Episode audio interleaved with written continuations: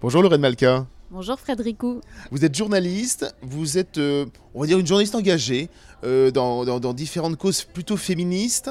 Euh, vous êtes passionnée par l'alimentation et vous venez de faire paraître un livre qui s'appelle Mangeuse, histoire de celle qui dévore, savoure ou se prive à l'excès aux éditions Pérégrine.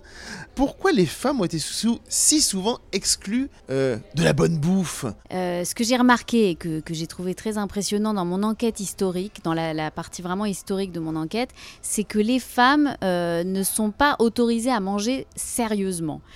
Donc à plusieurs moments de l'histoire, on se pique d'une gourmandise plus intellectuelle, d'une d'une érudition autour de, la nourriture. C'est notamment le cas, euh, on, on s'y attend pas, mais déjà dans l'Antiquité, euh, en Grèce, à un moment, on se met à, développer tout un savoir qu'on appelle la gastrologie, euh, qui est vraiment la gastronomie, mais à l'ancienne, version grecque.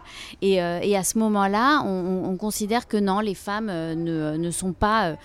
C'est à ce moment-là qu'on commence à faire une distinction, vraiment, des, des distinctions sociales, des distinctions de genre. Et alors là où ça devient vraiment flagrant et où ça commence à rentrer dans notre culture à nous, c'est au 19e siècle, au moment où euh, la, cuisine élitiste se démocratise, euh, où les privilèges sont abolis et les, euh, les cuisiniers des nobles ouvrent des restaurants à Paris, et où là, on commence à avoir des écoles qui, s'ouvrent autour de, l'apprentissage de la gastronomie et qui excluent explicitement les femmes. Les femmes ne sont pas autorisées à s'instruire sur la gastronomie. Ce qu'on a appelé plus tard les mères à Lyon, est-ce que c'est une exception dans l'histoire française de la cuisine? C'est pas une exception, c'est totalement dans la continuité de ce que je suis en train de vous décrire. Euh, ça commence par déjà, en fait, au moment où, le- où les, les écoles de cuisine ouvrent, on exclut les femmes de la table et des professions. Donc euh, ça passe par le, fait que les femmes ne soient pas autorisées à rentrer dans ces écoles parisiennes. Ça passe aussi par un truc euh, qui est quand même pas un simple détail, que dans les menus, et c'est le cas dans les livres de cuisine, je suis sûre que vous en avez chez vous, Fred, des livres de cuisine qui, qui parlent de recettes à la bonne femme ou à la bonne ménagère. Au même moment, dans les cuisines, on, a tout un vocabulaire militaire où on décide, voilà, de, euh, on le connaît encore aujourd'hui, on l'utilise encore aujourd'hui, les brigades.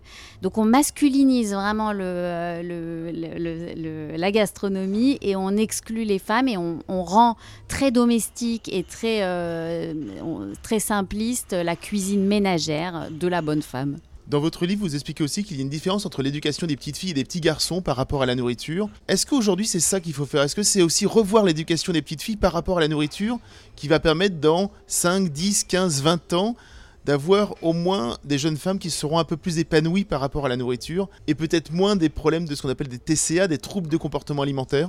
C'est sûr que ça aiderait évidemment euh, de- d'être moins dans une logique de frustration. Je, cite à un moment euh, dans mon livre Françoise Héritier qui a déjà travaillé sur le, sur le thème de la, de la frustration et de, de la frustration féminine et qui montre par exemple qu'au moment euh, de, de l'allaitement, les mères passent plus de temps à allaiter leur fils que leurs filles et, et donc elle dit que déjà dans ce langage-là entre la mère et l'enfant, il y a cette façon d'exprimer au fils que ses pulsions sont souveraines et d'exprimer à la fille que ses pulsions doivent être euh, euh, dociles et frustrées. Euh, donc évidemment que peut-être ça aiderait d'avoir un autre type d'éducation, mais je crois que parler de rétablir la balance, je pense qu'on n'en est pas là. Je pense que vraiment ce qu'il faudrait, c'est un vrai retournement très très puissant philosophique des choses.